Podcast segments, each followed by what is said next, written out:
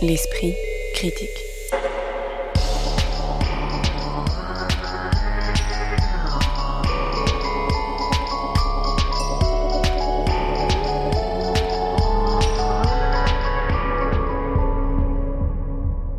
Mediapart. On se rendra deux fois au Palais de Tokyo dans l'esprit critique de ce jour, d'abord pour parcourir Exposé, qui présente les œuvres d'une quarantaine d'artistes liés à l'histoire de l'épidémie de sida, ensuite pour évoquer le travail de l'artiste suisse Myriam Kahn, mais surtout la manière dont celui-ci a été pris dans une mauvaise polémique orchestrée par le Rassemblement national, une polémique qui est aussi révélatrice des biais et des enjeux de la médiation dans les musées.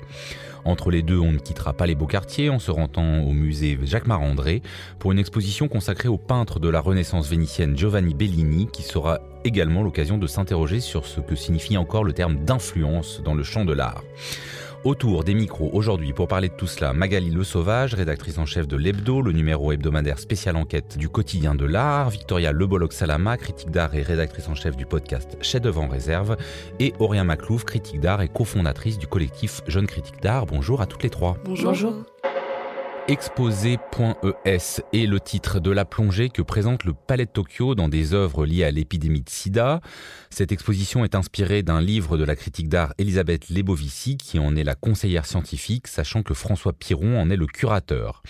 Le livre d'Elisabeth Lebovici s'intitulait Ce que le sida m'a fait, art et activisme à la fin du XXe siècle, et le propos de cette exposition est à la fois d'approfondir et d'élargir le questionnement de cet ouvrage en se demandant ce que cette épidémie meurtrière a fait à la fois à l'art, à l'activisme et aussi aux pratiques visuelles, aux images. Exposer des personnes n'ont pas choisi d'être exposées à un virus, une maladie, une épidémie. Exposer des personnes ont choisi de s'exposer pour rendre visible ce virus, cette maladie, cette épidémie.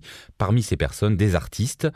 Ainsi s'ouvre le cartel de présentation de cette exposition en huit étapes, au titre parfois énigmatique, textuellement transmissible, faire et refaire sont dans une institution, présence ellipse ou encore circulation fluide, qui présente les œuvres de figures engagées aujourd'hui disparues comme Derek Jarman, Hervé Guibert, Félix González Torres ou encore David Wojnarowicz, mais aussi des travaux d'artistes contemporains comme Zoé Léonard ou de collectifs comme Fierce Pussy, les Amis du Patchwork ou bien Act Up.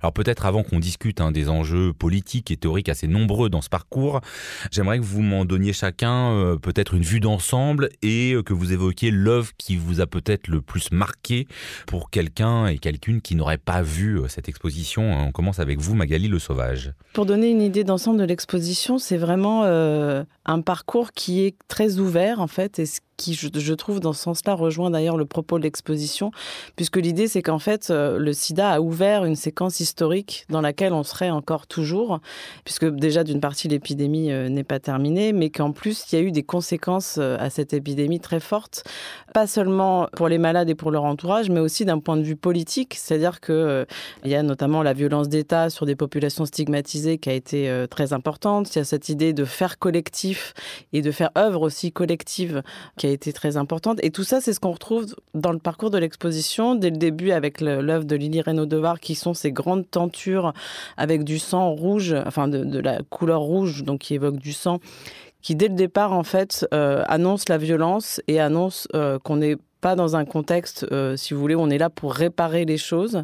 Euh, Lily Reynaud Devar, par exemple, qui, est une artiste qui a été très proche de Guillaume Dustan, euh, donc cette, cet auteur qui, qui, est mort du sida il y a une, vingtaine d'années, c'est quelqu'un qui encore aujourd'hui, dans son travail, reste très proche de ces questions-là, non pas dans l'illustration de ce que du sida, mais plutôt dans l'illustration de, comme je disais, de l'affect aussi, de, du mélange d'affect et de politique. Et ça, c'est ce qu'on voit beaucoup dans l'exposition, c'est-à-dire que on est dans quelque chose où les œuvres se répondent les unes aux autres, comme les artistes se répondent les uns aux autres, et comme vous le disiez, les artistes de générations différentes, certains qui sont nés, voire euh, après même euh, le début de l'épidémie du sida, certains qui sont beaucoup d'ailleurs qui sont morts aussi euh, du sida. Donc voilà, il y, a cette idée d'ouverture très présente dans le, dans le parcours lui-même. Votre vue d'ensemble à vous, Victoria Le Bolloc-Salama oui, en effet, moi j'ai trouvé que c'était extrêmement intéressant de voir qu'il y avait sur un plan d'égalité l'exposition d'œuvres d'artistes de générations extrêmement différentes et euh, de justement de notoriété aussi euh, complètement euh, hétéroclite. Il y a des artistes très connus comme Michel Journiac, Nan Goldin, mais il y a aussi des personnages qui sont plus périphériques, comme par exemple ce personnage énigmatique qui s'appelle Bastille, qui en réalité était un architecte américain qui vivait à Paris et qui, au moment où il a appris qu'il avait le sida, s'est mis à dessiner ses dessins très précis qui sont exposés. Il y a aussi, évidemment, comme le disait Magali, des générations euh, plus jeunes, comme Jessie Darling, Lily Reynaud dehar et puis évidemment la convocation d'icônes. Et c'est vraiment ce passage de témoignages et de regards autour de, euh, du sida et de la manière dont ça a bousculé à la fois la société et les pratiques artistiques qui est au centre de l'exposition. Et il y a un ton extrêmement libre, en fait, dans toutes ces œuvres. Et par ailleurs, ce qui est extrêmement intéressant, à mon sens, c'est que c'est pas du tout une exposition qui est grave. Il y a évidemment des œuvres qui sont graves. Euh, je pense par exemple aux œuvres de Michel Journiac où euh, voilà il y a du sang, euh, on voit un masque qui a été porté par un de ses amis qui est mort du sida, où on voit qu'il est complètement buriné à force des radiations, etc., qui était le traitement à ce moment-là. Mais il y a aussi des œuvres qui ont vraiment une espèce de rage de vaincre, de rage de vivre, et avec beaucoup d'humour.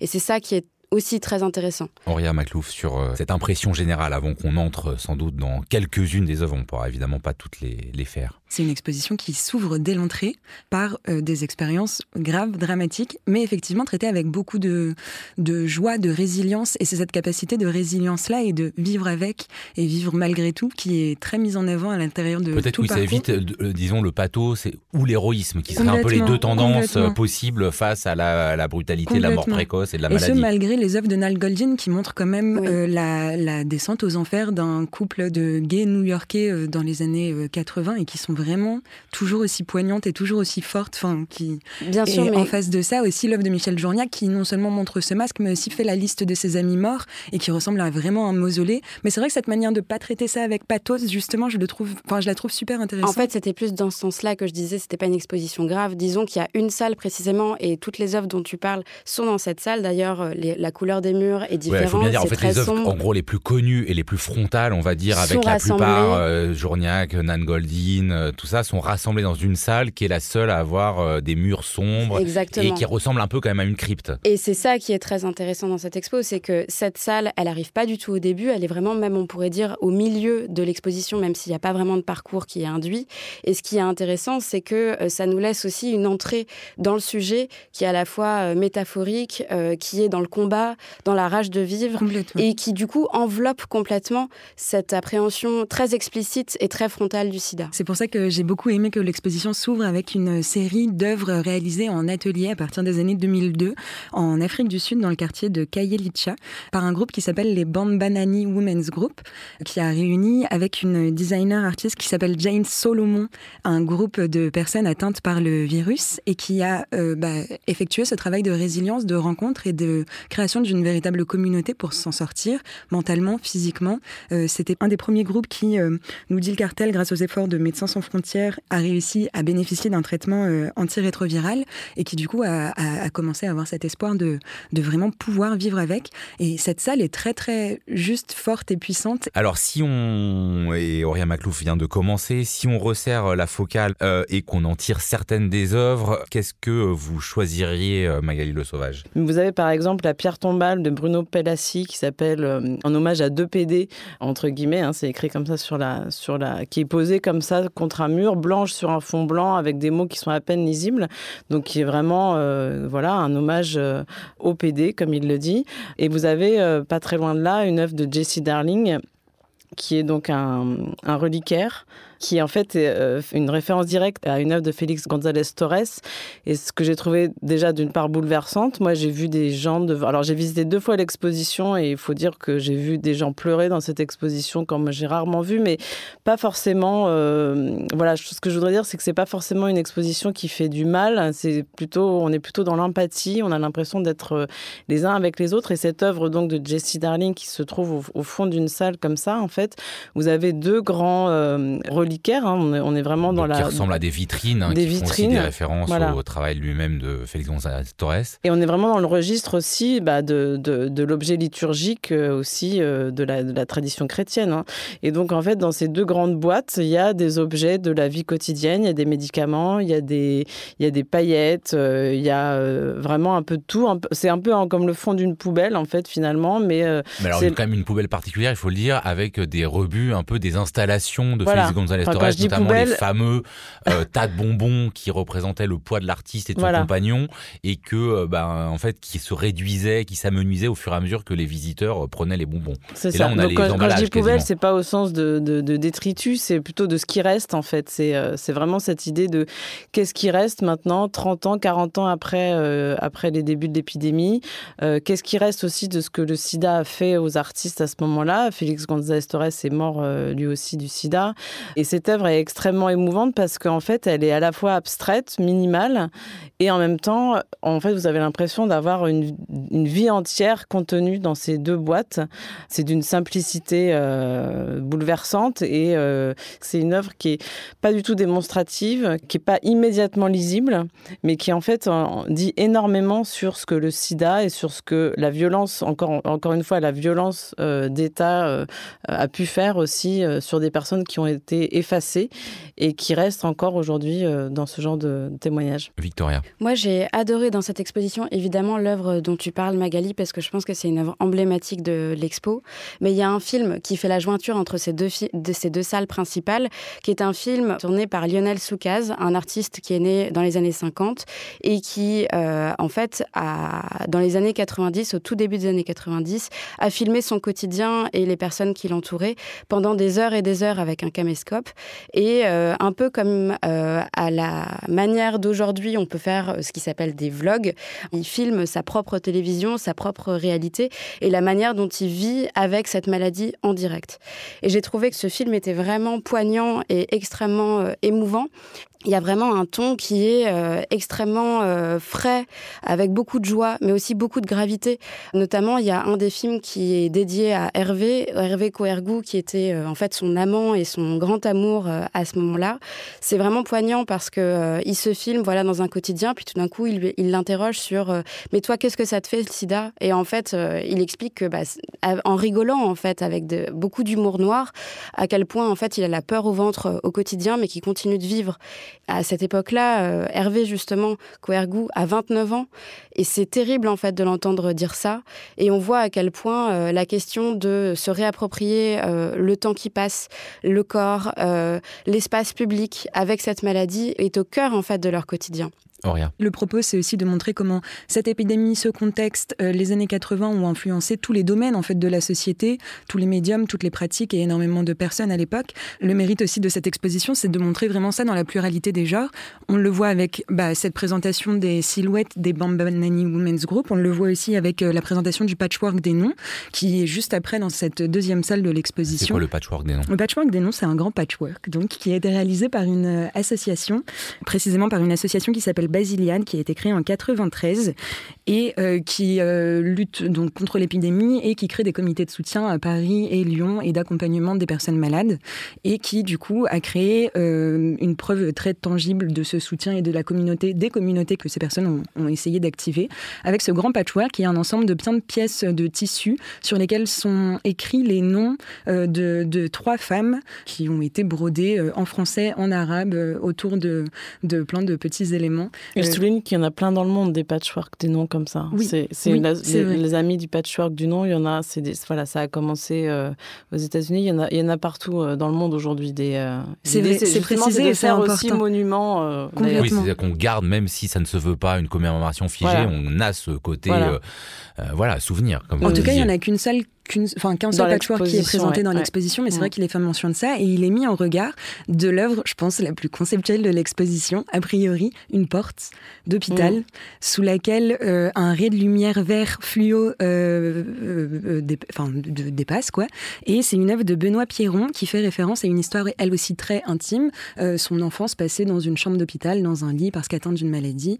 et c'est assez audacieux je trouve, de mettre en regard cette œuvre qui est vraiment une chambre blanche sur un mur blanc avec un rayon fluo qui fait très conceptuel des années 70, en face d'une œuvre qui est plus euh, bah, presque de l'animation socioculturelle. Je trouve que ce dialogue est super intéressant, mais que parfois, cette exposition aurait pu convoquer un peu plus de contexte. J'aurais aimé quand même souligner qu'il y, y, a quelque chose qui participe au fait que ça bouleverse beaucoup de spectateurs et spectatrices de l'exposition, c'est qu'il y a cette idée que Guillaume Dustan d'ailleurs euh, avançait, c'est que le sida était une occasion c'est ce que François Piron, le commissaire, euh, souligne dans l'introduction d'ailleurs du catalogue, c'est qu'en fait on voit dans les œuvres de certains artistes comme David Wojnarowicz, comme euh, Marion Slimama aussi qui l'a filmé dans une scène érotique, comme Derek Jarman dont on avait parlé pour son exposition au Crédac, dont on voit les toiles vraiment torturé, où il balance ses mots comme ça, euh, avec une peinture très très chargée, comme Michel Journiac, comme disait Victoria, avec ce triangle qui se grave euh, dans la peau, ce triangle qui rappelle le triangle rose euh, des homosexuels que les nazis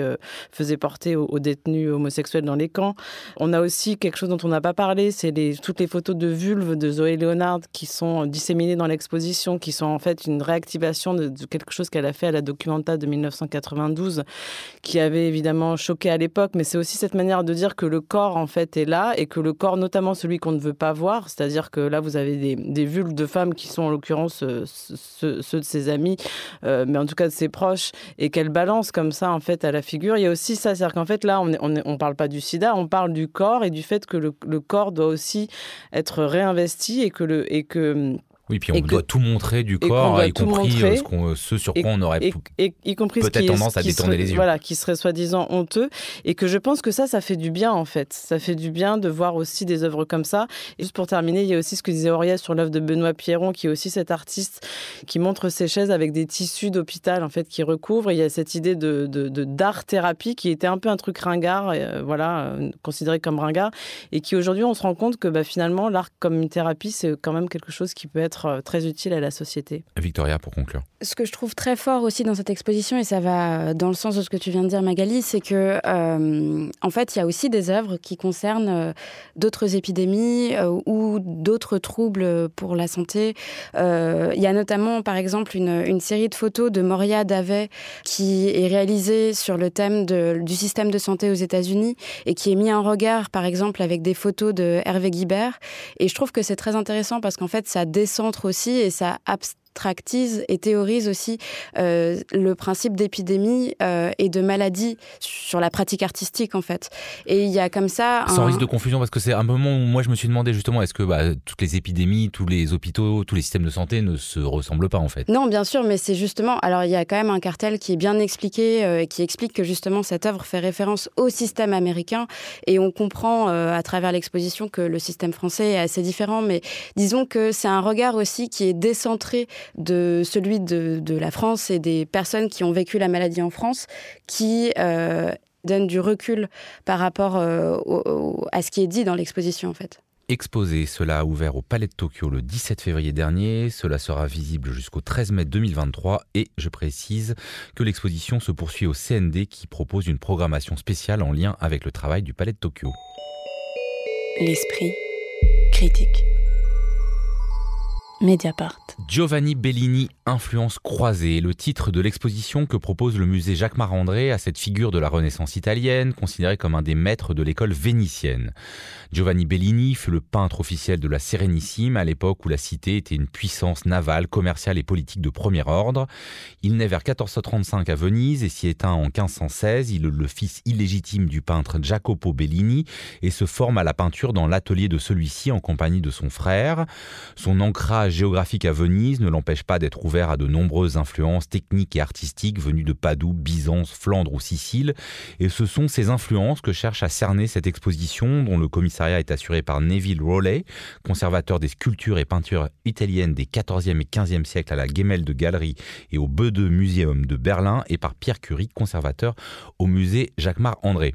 Alors j'ai pas souvent l'occasion de fonder ma première question sur une phrase du peintre et graveur allemand Albrecht Dürer, donc j'en profite Euh, lors d'un de ses séjours à Venise au début du XVIe siècle, il affirme que bien que très âgé, Giovanni Bellini serait, je cite, le meilleur des peintres. Est-ce que, euh, Aurélien Maclou, vous partagez l'avis de Durer ou c'est, considérez-vous, c'est peut-être une formule un peu de politesse de la part de Durer Je pense que hum, c'est une affaire de goût. Dire qu'il est le meilleur, c'est aussi Durer qui arrive et qui le surpasse, il le sait déjà, est plus riche que lui, est plus diffusé que lui, voyage plus que lui. Mais c'est quand même reconnaître le génie d'un peintre, l'influence qu'un peintre a pu avoir sur des générations entières d'artistes ensuite derrière lui et sur ce moment aussi fondamental qu'est dans l'histoire de la peinture la Renaissance. Après, c'est une affaire de goût. Moi, je préfère Titien, mais Titien a été un des élèves de Bellini et c'est sûrement de lui peut-être. Alors on va venir aux influences euh, prises par Bellini et celles qu'il a peut-être données, mais encore une question, je vais restituer euh, cela très schématiquement, mais on peut dire qu'au moment de la Renaissance italienne, il y a une sorte de querelle esthétique, notamment entre Florence et Venise. Pour le dire encore une fois très schématiquement, Florence étant davantage du côté du trait, Venise du côté de la couleur. Alors on peut expliquer ça pour des raisons esthétiques et artistiques, mais aussi pour des raisons matérielles, parce qu'il y a un accès à certains pigments, parce que l'art byzantin est plus proche, parce que le commerce n'est pas tout à fait le même. Et donc on dit souvent que Bellini est le maître du colorito, euh, donc cette tendance de la peinture vénitienne. Est-ce que vous, ça, avec ça, vous êtes d'accord, euh, Magali Le Sauvage Alors moi, je suis pas historienne de l'art spécialiste de la Renaissance donc euh, je vais dire que je suis plutôt d'accord. Je pense que ça me paraît assez juste comme, euh, comme analyse. Et ce que je trouve très passionnant, moi, dans cette exposition de Jacques Marandré, qui est comme souvent au musée Jacques Marandré, assez petite, assez resserrée. Il y a assez peu d'œuvres, mais chaque œuvre est Même absolument... si le musée Jacques Marandré est un palais euh, large. Lui-même, mais les salles d'exposition sont assez, assez petites. Et souvent, à Jacques Marandré, je reste un peu sur ma fin. Et là, euh, là je trouve qu'on reste pas sur sa fin parce qu'en fait, chaque œuvre en elle-même est exceptionnelle, y compris celle des autres artistes qui sont convoqués. La démonstration est très claire. On voit le passage, en fait, de l'apprentissage avec le père de Bellini, dont Jacopo, qui avait encore cet héritage de la peinture byzantine, notamment avec des fonds d'or, avec une peinture assez sèche, avec des formes assez, assez sèches et une matière un peu grisâtre, un peu brunâtre. Et on passe ensuite, euh, euh, comme vous le disiez, à la couleur, euh, à l'expression, à, l'empathie aussi, à des images de tendresse très fortes, à des formes aussi beaucoup plus pleines, avec par exemple l'œuvre, alors je vais dire la, Vierge à l'enfant, mais il y en a je sais pas combien, donc vous verrez. Oui, il y en a plusieurs. Une Vierge à l'enfant notamment qui ouvre l'exposition, qui est, je crois, une des dernières d'ailleurs œuvres de l'artiste qui date vraiment, parce qu'il est mort quand même très âgé, hein. enfin pour l'époque, il avait 80 ans, qui doit dater de à peu près de 1500, 1510, 1515, où en fait vous avez un immense drapé qui descend comme ça euh, du, corps de la Vierge qui tient son bébé dans les bras, euh, dans, un, dans un coloris, euh, enfin un contraste de couleurs jaune et bordeaux, il y a du bleu aussi, enfin c'est une espèce de, de, de, rayon comme ça, enfin de, de, foudre de couleurs absolument stupéfiant, extraordinaire, enfin c'est un morceau de peinture aussi abstraite en quelque sorte qui est absolument extraordinaire. Et donc l'exposition, ce qu'elle montre très très bien, c'est comment on est passé en fait euh, euh, de Jacopo, donc du père de, Bellini, et d'une peinture qui encore a beaucoup de traces de la peinture médiévale dans sa sécheresse, à quelque chose de beaucoup plus chaleureux, de beaucoup plus euh, luxuriant, si je puis dire. et Bellini fait vraiment cette, cette transition, et c'est très bien montré avec aussi les œuvres des autres artistes qui sont présentés, notamment des œuvres des artistes allemands comme, comme Hans Memling, mais aussi Mantegna, qui était le beau-frère de Bellini, pour la, petite histoire. mais c'est important parce que c'est aussi des familles, en fait. Il y a un côté aussi, euh, voilà, les, étaient, les frères étaient artistes, euh, le beau-frère. On se pense qu'il y a aussi sans doute dans la famille des femmes qui étaient artistes, mais évidemment, euh, on, a, on ne sait pas où sont leurs œuvres, elles sont peut-être quelque part. Mais en tout cas, voilà, c'est aussi intéressant de voir ce côté oui, et avec d'ailleurs quelque chose d'intéressant pour nous qui, sommes habitués au sacre de l'auteur, avec des tableaux dont on ne sait pas si c'est le père de Bellini qui l'a fait tout seul, Bellini et son frère avec son père, voir si Mantegna n'aurait pas délégué une partie de son travail à Bellini. C'est tout à fait passionnant ces histoires d'attribution parce que aussi ça, ça on, on, commence un peu à en sortir, mais nous qui avons fait euh, de l'histoire de l'art, on, nous a un peu euh, appris euh, voilà cette culture des génies, comme on disait tout à l'heure, les génies les uns après les autres, alors qu'en fait l'histoire de l'art est beaucoup plus complexe que ça, qu'en fait il y, a des il y a beaucoup de tableaux qui étaient collaboratifs en fait, ça on le sait déjà, mais après savoir qui a fait quoi exactement, qui a peint le paysage derrière, qui a fait le bébé, qui a fait la Vierge, qui a fait, c'est encore d'autres histoires et c'est tout à fait passionnant et il y a encore beaucoup beaucoup de recherches à faire. Et cette exposition montre aussi qu'on est encore dans la recherche en histoire de l'art, même sur des périodes qu'on pense connaître par cœur et, qu'on en est encore très loin de tout savoir. D'ailleurs, c'est assez audacieux de la part d'un musée aussi classique que le musée Jacques Marandré que de justement euh, apporter une pierre comme ça à l'édifice de la recherche et au gros poncif de l'histoire de l'art où tout devrait être fait que par une personne, alors même qu'on connaît aussi très bien ce système des ateliers depuis la Renaissance. Renaissance qui, juste aussi pour deux secondes faire de l'histoire de l'art, est aussi ce moment assez décisif dans la formation du métier même d'artiste, où les artistes commencent à se distinguer des artisans, où tout le monde travaille à plusieurs, mais d'un coup, il y a aussi un classement qui s'opère entre bah, euh, le père chef d'atelier qui va pouvoir dessiner les visages, les mains et toutes les parties les plus précieuses, et comment euh, Giovanni Bellini arrive en étant obligé, comme tous les autres élèves, de mimer au fur et à mesure. Et cette explosion vers la couleur, elle est aussi la preuve de son temps, en fait. C'est l'apparition de la peinture à l'huile, c'est l'apparition de nouveaux pigments, c'est l'apparition de nouvelles techniques. On parle aussi de beaucoup de, ce, de cette scission entre Florence et Venise, et que Venise, on serait beaucoup plus du côté de la couleur à cause de l'eau qui entoure, des reflets euh, hyper particuliers et qui aussi seraient. du climat, paraît-il, parce que ça supporterait moins euh, certaines formes euh, de peinture, de fresques ou au détrempage comme à Florence. Ce qui est passionnant, c'est que ça, tout ça, c'est quand même des hypothèses et qu'en fait, il y, y, a aussi cette, cette, espèce de fantasme intellectuel qu'on projette sur cette époque, en fait, où on imagine tout ça, on imagine, que c'est une question de climat. De... Alors, l'aspect politique aussi est extrêmement important parce qu'il faut savoir que Venise était liée à Constantinople, donc il y a aussi toute ce, ce, la, route, la route de la soie, donc il y a aussi tout ça qui influence. Enfin bref, c'est un réseau en fait de, de causes en fait qui explique pourquoi l'art est comme ça à cette époque, et c'est passionnant en fait de continuer à explorer ça aujourd'hui. Alors effectivement, on donne la parole à, à, Victoria à la fois non mais non mais sur la peinture elle-même de Bellini et sur, euh, je pense là effectivement la réussite de cette exposition, c'est-à-dire de nous projeter y compris dans ses hypothèses. Alors avec avec, et j'ai quand même envie de vous poser la question vous qui avez fait de l'histoire de l'art, même si euh, vous n'êtes pas forcément historienne de l'art au sens strict, euh, enfin pas toutes, c'est euh, ce terme d'influence qui est euh, à la fois très galvaudé, très usité, qui est un peu trop large, mais qui, qui semble un peu inévitable. C'est vrai que cette exposition, elle, se répartit en sept, sept temps, en fait.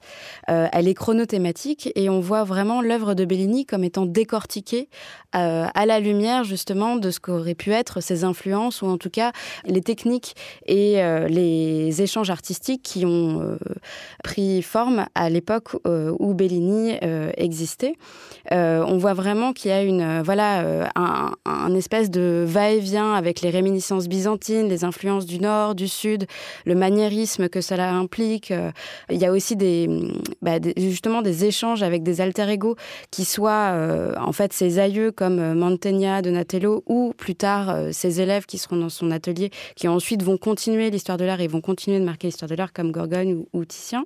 Ça, c'est vraiment intéressant. Après, pour moi, cette exposition, elle um, contient une cinquantaine de toiles, mais parmi ces cinquantaine, enfin, cette cinquantaine de toiles, euh, je pense qu'il y en a la moitié qui sont de Bellini, parce qu'en fait, on convoque énormément d'influences. Le problème, c'est que à la fois, euh, c'est la force de l'exposition, mais c'est aussi, à mon sens, un, petit souci, c'est que euh, on, confronte systématiquement l'œuvre de Bellini à d'autres œuvres sur des thématiques particulières, mais force est de constater qu'à la fin, on, on, a du mal, en fait, à avoir une image et à se faire une photographie de ce qu'a pu être finalement la pratique artistique de Bellini par rapport à toutes ces personnes-là qui sont convoquées. Par ailleurs, il faut quand même euh, notifier que, euh, vous l'avez dit, le lieu de l'exposition est très petit. Il y a quand même sept salles, mais on parle de salles qui sont extrêmement euh, étroites, où il y a des moments où on a du mal à se frayer des chemins ou à s'attarder plus de 10 secondes devant un cartel ou une toile. Donc c'est vraiment compliqué finalement de prendre du recul sur cette exposition et de garder une image précise de ce qu'était l'œuvre précise de Bellini.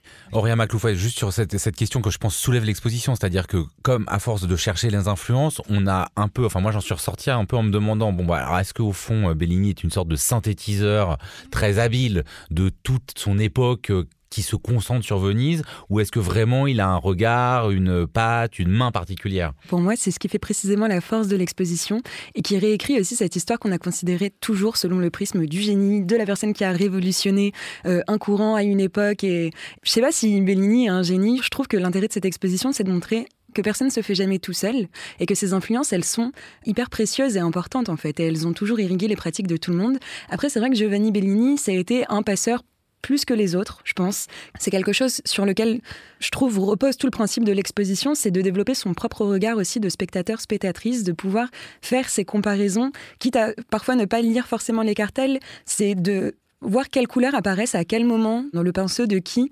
Il y a des une Sainte Judine de Borromée qui est tellement magnifique, qui est du coup une grande toile en, en, en plein pied avec des nuances de rose, de vert, des petits bijoux clairement ottomans qui sont disséminés à ses coudes, à sa taille. Et ces, ces, ces nuances-là, elles n'existent pas dans les toiles qu'on a pu voir avant. On voit qu'elles apparaissent à peu près à la même époque dans plusieurs toiles qui sont mises en regard aussi elles sont merveilleuses et je pense que l'intérêt de cette exposition, c'est de montrer aussi comment tout se passe et tout se traite dans le détail à l'intérieur de plein de toiles différentes et de plein de pinceaux et de manières comme on disait, la Renaissance différente. Mais avec une question qu'on pourrait poser plus brutalement, est-ce que à force de chercher les influences, bah justement la mise en regard, par exemple du travail de Mantegna avec celui de Bellini, ne crée pas une forme de hiérarchie euh, à l'avantage de Mantegna Maligny le Sauvage bah, Je pense que là, c'est vraiment une question de goût, parce que moi, je suis plus Bellini que Mantegna, mais euh, vraiment, je, je, je, suis, je suis tout à fait ouverte au débat, et je trouve ça justement passionnant, en fait, de pouvoir les voir. Moi, ce que je voudrais dire aussi, c'est que cette idée du génie, je crois qu'il faut vraiment la, la, laisser derrière nous,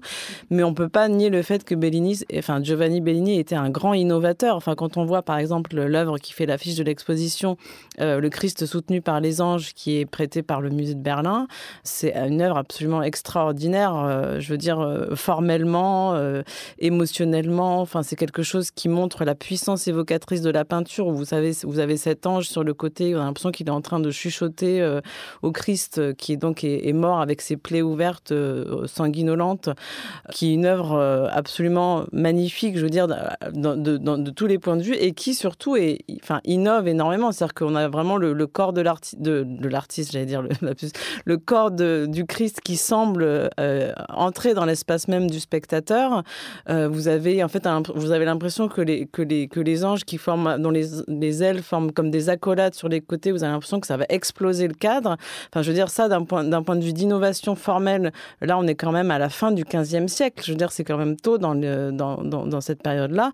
Euh, 15 ans après, ou même à la même période, vous avez encore euh, de la peinture byzantine très, enfin voilà, d'inspiration byzantine médiévale. Je veux dire, là, on est dans quelque chose d'une modernité qui est absolument. Euh, alors je sais que bon, modernité aussi, c'est peut-être un mot galvaudé, mais on est dans quelque chose qui est euh, révolutionnaire, quoi. Enfin, je veux dire, formellement, c'est quand même assez extraordinaire. Moi, c'est une œuvre qui m'a énormément euh, bouleversée. Giovanni Bellini, Influence croisée, s'est présenté au musée Jacques Marandré depuis le 3 mars dernier et cela sera visible jusqu'au 17 juillet prochain. L'esprit critique. Mediapart. On retourne au Palais de Tokyo pour la dernière partie de cette émission, non pas pour parler seulement de l'exposition qui s'y tient, mais aussi de la polémique qui s'est emparée ces derniers jours de la rétrospective consacrée à Myriam Kahn, intitulée Ma pensée sérielle, qui présente plus de 200 œuvres produites entre 1980 et aujourd'hui, et dont les curatrices sont Emma Lavigne et Marte Dziewanska, pardon pour la prononciation si elle n'est pas bonne. Myriam Kahn est une artiste suisse née en 1949. Elle s'est précocement engagée dans le mouvement féministe et antinucléaire et tout son travail pictural est étroitement relié aux conflits contemporains et aux moments de guerre, depuis celle du Golfe et des Balkans dans les années 90 jusqu'à l'Ukraine actuellement. Mais l'exposition qui a ouvert le 17 février dernier a été prise dans une polémique lancée sur Twitter par l'ancien animateur de télévision Carl Zero et par la députée Rassemblement national du Pas-de-Calais Caroline Parmentier qui l'a relayée à la l'Assemblée nationale en accusant la peintre de faire l'apologie de la pédocriminalité à travers son tableau intitulé Fuck Abstraction, dans lequel elle représente une scène de fellation forcée entre un homme et un personnage plus petit qui pourrait passer pour un enfant. La ministre de la Culture Rima Abdul-Malak a réagi à la polémique en s'adressant à la députée RN et en l'accusant d'être allée faire un coup de com. La controverse a rebondi au tribunal administratif de Paris lundi 27 mars, lorsque six associations ont saisi le juge en référé liberté en réclamant le retrait du tableau ou du moins l'interdiction d'accès des mineurs à la salle où ils se trouvent accrochés, elles ont été déboutées par la justice mardi 28 mars. Avant, euh, et pour ne pas parler de Myriam Kahn que à partir de cette polémique, euh, est-ce que vous pouvez nous présenter un peu l'exposition et, euh, le travail de cette artiste suisse? L'exposition, elle s'appelle Ma pensée sérielle. Elle réunit plus de 200 œuvres de cette artiste, Myriam Kahn, dans un accrochage qui est pensé par l'artiste elle-même et qui est extrêmement dense qui se répartit du coup sur la première, euh, tout le long du grand couloir euh, qui ouvre le, palais de Tokyo au premier étage et pas sur une salle dédiée sur la droite, deux salles dédiées d'ailleurs sur la droite. Euh, tous les murs sont remplis il n'y a pas trop d'espaces qui sont laissés blancs. Il y a même des œuvres qui sont parfois au sol. La peinture de Myriam Kahn est très fantomatique, très aqueuse, très colorée, très floue. Parfois, elle ressemble un peu à des ébauches, des esquisses. Elle vient vraiment d'un sentiment d'urgence, j'ai l'impression, qui répond, selon les dires de l'artiste elle-même, à à hum, l'omniprésence des images prises dans les flux qui nous entourent au quotidien, des images qui défilent en boucle, qu'elle essaye de saisir au fur et à mesure qu'elle les voit dans les JT, dans les pubs, dans les feeds d'Instagram, dans tout ce qu'on veut. Et elle se saisit de tout ça et elle essaye, donc dans cette euh, exposition en particulier qu'elle appelle Ma pensée sérielle, de mettre les choses en série, en équivalence. Elle dit elle-même qu'elle travaille selon une euh, horizontalité permanente. Elle dit c'est une façon de travailler au quotidien, une sorte de procédure où tout est égal. Ce n'est pas vrai, évidemment, mais c'est une bonne position pour travailler. Je pense que c'est important d'avoir ça en tête quand on aborde cette exposition, sur le fait qu'elle essaye de mettre vraiment tout au même plan. Magali Le Sauvage. Euh, oui, il faut dire aussi que c'est une exposition qui est quand même assez éprouvante euh, euh, d'un point de vue émotionnel, surtout quand on a visité Exposé, donc qui est, qui est en dessous. Exposé, comme on le disait, qui est, qui est assez subtil quand même dans la façon d'aborder les traumas comme disait Auria, en fait, l'accrochage est conçu par l'artiste est extrêmement frontal. Et vous ce sont essentiellement des figures humaines, hormis certains euh, paysages très beaux d'ailleurs, qui évoquent beaucoup la peinture romantique avec des immenses nuages comme ça qui courent dans le ciel noir, qui sont très beaux. Enfin, moi que je connaissais pas et qui, qui, m'ont beaucoup, euh, beaucoup plu. L'accrochage, en fait, fait que les figures sont euh, à, ras du sol et qu'en fait, vous les avez littéralement en face de vous. En fait, c'est comme si vous, vous partagez le même espace avec elles. Et du coup, c'est extrêmement violent parce qu'il y a beaucoup de scènes, euh, il y a des scènes d'accouchement, il y a des scènes de violence, des, coups, il y a des scènes de viol. Il y en a d'autres qui sont plus apaisées, mais elle-même, d'ailleurs, l'artiste fait beaucoup référence à Goya, en fait, euh, dans dans ses propos, c'est-à-dire euh, bah, au, Goya donc, qui a réalisé cette série de, des gravures des désastres de la guerre. Euh, la guerre qui est un thème voilà, qu'elle met beaucoup en avant euh, dans cette exposition. Et donc c'est une exposition qui est quand même vraiment très difficile en fait. Il faut savoir que les deux salles, dont celle où se trouve l'œuvre incriminée, il y a des panneaux qui déconseillent d'emmener des mineurs non accompagnés dans, les salles. Donc voilà, c'est quand même une exposition qui est vraiment moi, je trouve très dur. Et personnellement, pour l'avoir visité après exposé, je trouvais que ça faisait vraiment beaucoup et je sais pas si au point de vue de la programmation du Palais de Tokyo qui prévient quand même que sa saison euh, là est particulièrement difficile, je sais pas si c'était une bonne idée ou pas, j'ai pas d'avis précis mais je pense qu'il faut quand même être bien préparé quoi. Alors est-ce que Victoria, on peut maintenant passer sur le tableau incriminé avant d'en venir à la polémique elle-même euh, qui est de fait, on le sait, une mauvaise polémique mais qui contient quand même sans doute des enjeux euh, qui peuvent nous intéresser en termes de muséographie notamment? Alors c'est une toile dont le fond est abstrait il y a des bandes de couleurs euh, qui vont du vert d'eau au gris en passant par le rouge. Et le rouge, en fait, jouxte euh, les deux personnes qui sont des personnages euh, fantomatiques. Il y en a un qui est debout, qui se tient debout et qui est montré très fort. la tête n'est pas détaillée, mais le corps, lui, est montré vraiment. On voit toute la musculature de cette personne. Et lui fait face accroupi, enfin à genoux, une autre figure de personne qui est beaucoup plus maigre euh, et fluet, euh, voilà, qui a les bras attachés et qui est en train de faire une fellation à ce personnage extrêmement euh, puissant et montré comme supérieur d'un point de vue de la force physique à cet autre personnage qui a du coup les bras attachés dans le dos. Il est mis à côté de cette toile un cartel où en fait Myriam Khan explique que c'est une toile qui a été réalisée d'après des photos qui ont été prises à Boucha dans une ville en Ukraine au printemps 2022, euh, alors que euh, l'armée russe venait euh, pour faire la guerre justement aux Ukrainiens. Et on sait, et on le sait parce qu'il y a notamment une procédure qui est en cours en ce moment contre la Russie pour ça, que le viol est de tout temps malheureusement, le viol est connu comme une arme de guerre en fait. Et c'est ce que montre et ce que dénonce en fait cette toile, c'est que le viol, voilà, est montré comme, enfin, cette toile est censée éveiller les consciences et montrer les horreurs de la guerre. Comme on peut le faire euh, avant, on parlait de Goya, mais il y a Autodix, euh, il y a Georges Gross, etc. Euh, voilà. Comment alors vous avez compris, vous, la polémique qui s'est cristallisée autour de cette toile particulièrement? Est-ce que c'est seulement un coup de com' de l'extrême droite, comme l'a dit le, la ministre de la Culture? Je trouve que ça pose des questions vachement intéressantes sur la question de censure de manière générale. Est-ce qu'une œuvre peut être tirée vraiment de son contexte comme ça, aussi, aussi facilement?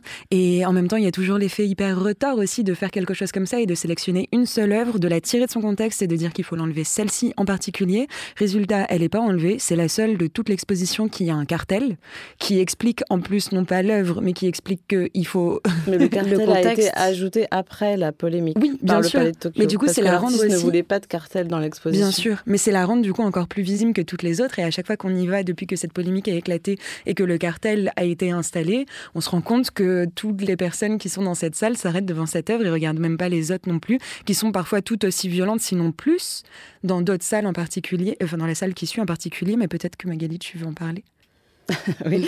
Euh, alors moi j'ai remarqué qu'il y avait quand même une censure euh, particulière, c'est que j'ai eu entre les mains le catalogue publié par Flammarion et que l'œuvre n'y est pas à charge pour eux de me contredire, mais j'ai vraiment regardé toutes les pages les unes après les autres. Alors, il a été publié, bien sûr, bien avant la polémique. Je n'ai pas trouvé l'œuvre dans le catalogue. Bon, donc je ne sais pas pour quelle raison. Une autre chose aussi par rapport à l'œuvre elle-même, c'est que moi, quand j'ai vu l'exposition, je suis sortie, j'ai croisé une amie et je lui ai dit, mais tu as vu cette œuvre? C'était avant, bien avant aussi la polémique. Je lui ai dit, tu as vu cette œuvre avec cette, ce personnage qui fait une fellation, on dirait un enfant. Enfin, moi, je sais que l'artiste dit que c'est pas un enfant, que le Palais de Tokyo l'a dit, les, les avocats, etc. Quand on est spectateur ou spectatrice, euh, quand on voit un personnage petit qui a la tête qui arrive à la taille d'un personnage plus grand, euh, moi j'ai tout de suite pensé à un enfant. Et il se trouve que la pédocriminalité, ça existe en fait, et que tout simplement c'est un impensé en fait euh, dans notre société.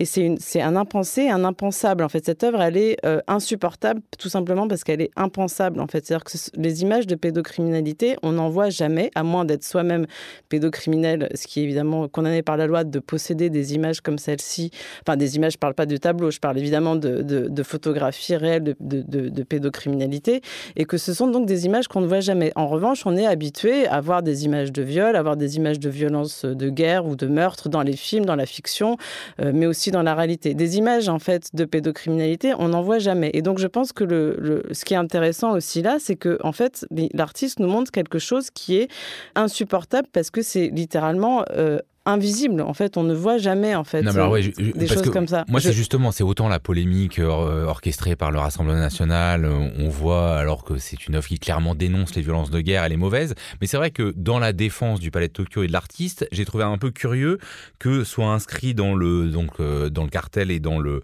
le texte qui a été disponible sur une table avant l'entrée, le tableau Fuck Abstraction qui représente des adultes est une dénonciation des crimes de guerre. on sait que bah, les enfants sont parmi les premières victimes des crimes de guerre. Donc au fond, on aurait pu dire aussi pourquoi euh, ne euh, serait-il irreprésentable? En quoi le fait qu'on dise c'est un adulte permet euh, d'éviter bah, voilà, la, frontalité de la question posée par l'artiste? J'ai l'impression que c'est un peu, c'est un peu une esquive. Et pas, que, et pas que dans le contexte de guerre. Enfin, voilà. Mais je pense que en fait, là, cette, cette polémique, elle, elle oublie plusieurs choses. Euh, déjà, d'une part, l'art n'est pas là pour être consensuel, et c'est ce que disait euh, Rima Abdul-Malak quand elle, s'est fait interpeller euh, à l'Assemblée nationale par Caroline Parmentier. Il faut quand même avoir en, en tête que, en fait, les artistes et leurs productions ne sont pas là pour être de simples échos et de simples miroirs de ce qu'on juge comme étant bon à mettre euh, en avant euh, dans des espaces d'exposition. Euh, je me suis aussi assez amusée de, par exemple, l'argumentaire de Carl Zero, qui est à l'origine de tout ça. Selon lui, en plus, bah, cette exposition n'a pas le droit de citer et l'œuvre de cet artiste n'est pas intéressante parce que c'est des œuvres qui peuvent être faites par, par des enfants.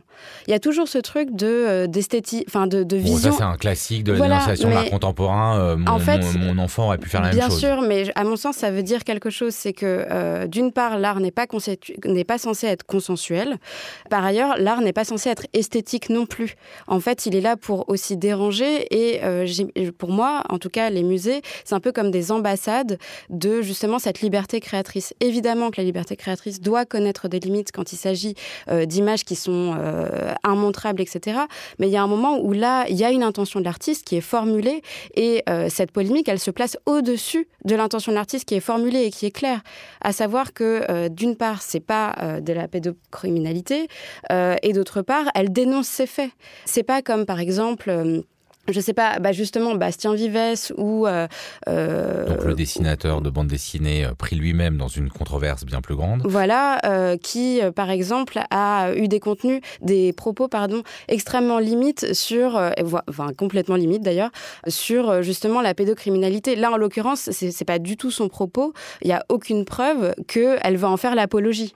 Au contraire. Ce qu'il faut voir là surtout, c'est le problème de la médiation, en fait. C'est-à-dire, moi, je suis pas du tout pour qu'on enlève l'œuvre ou qu'on ne l'ait pas exposée, mais en fait, une fois qu'elle est là et une fois qu'elle euh, qu'elle choque certaines personnes, comme d'autres œuvres aussi peuvent choquer dans l'exposition, comment on fait? Donc le Palais de Tokyo... Sachant euh, qu'il y avait quand même des médiateurs et qu'elle était dans une salle où à l'entrée, il y avait marqué que c'était une salle où euh, les mineurs pouvaient être choqués. Je trouve que c'est le minimum en fait à faire, c'est-à-dire de mettre un cartel explicatif, de mettre un... Alors il y a, y a non seulement un panneau à la billetterie, après il y a un panneau à l'entrée de la salle, après vous avez en plus des médiateurs. Donc en fait, mais ça n'empêche que la confrontation à l'œuvre, elle arrive quoi qu'il en soit. Il faut aussi savoir que l'exposition a été programmée par Emma Lavigne, qui en est co-commissaire. Emma Lavigne qu'on n'a pas entendu du tout réagir euh, sur l'exposition. Emma Lavigne qui est euh, directrice de la collection Pinot, qui a souvent exposé Myriam Kahn et qui possède une douzaine d'œuvres de l'artiste. Et là, en fait, euh, si vous voulez, euh, moi, ce que je trouve assez étonnant, c'est qu'elle n'est pas du tout venue défendre l'artiste, ni le palais de Tokyo,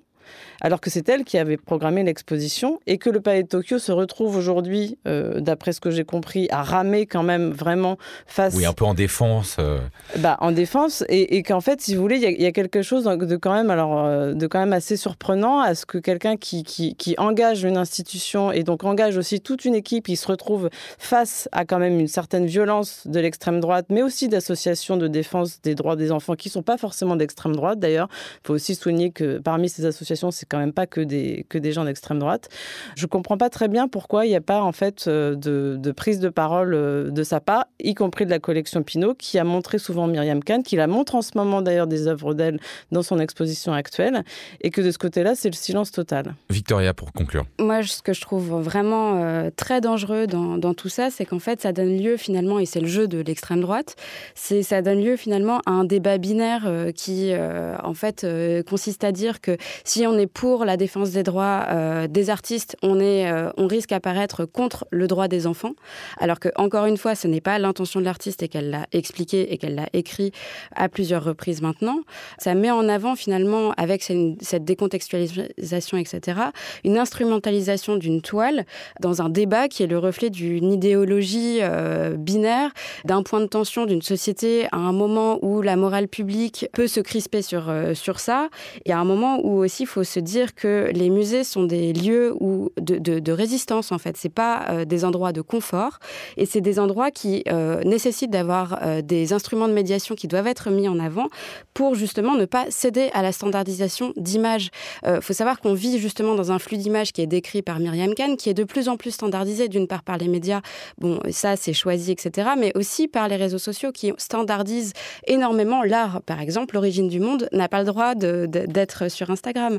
Donc, je pense qu'il faut ne pas céder à tout ça et que progressivement, ça restreint en fait notre, notre vision de l'art et notre vision tout court de ces questions. Et il y a un moment où euh, il ne faut pas céder parce que si en fait on à force de préserver le spectateur, euh, si on décide de tout simplement censurer ce genre d'œuvre, il y a un moment où en fait la vision critique des spectateurs va complètement s'éteindre et à, force de censurer les artistes et les institutions, en fait les institutions vont s'auto-censurer et c'est le début de la fin. Des mains se lèvent, mais on euh, continuera ce débat plus tard. Merci beaucoup à toutes les trois. On se retrouve la semaine prochaine pour une émission consacrée au cinéma. L'Esprit critique est un podcast proposé par Joseph Confavreux pour Mediapart, enregistré dans les studios de Gong et par Samuel Hirsch.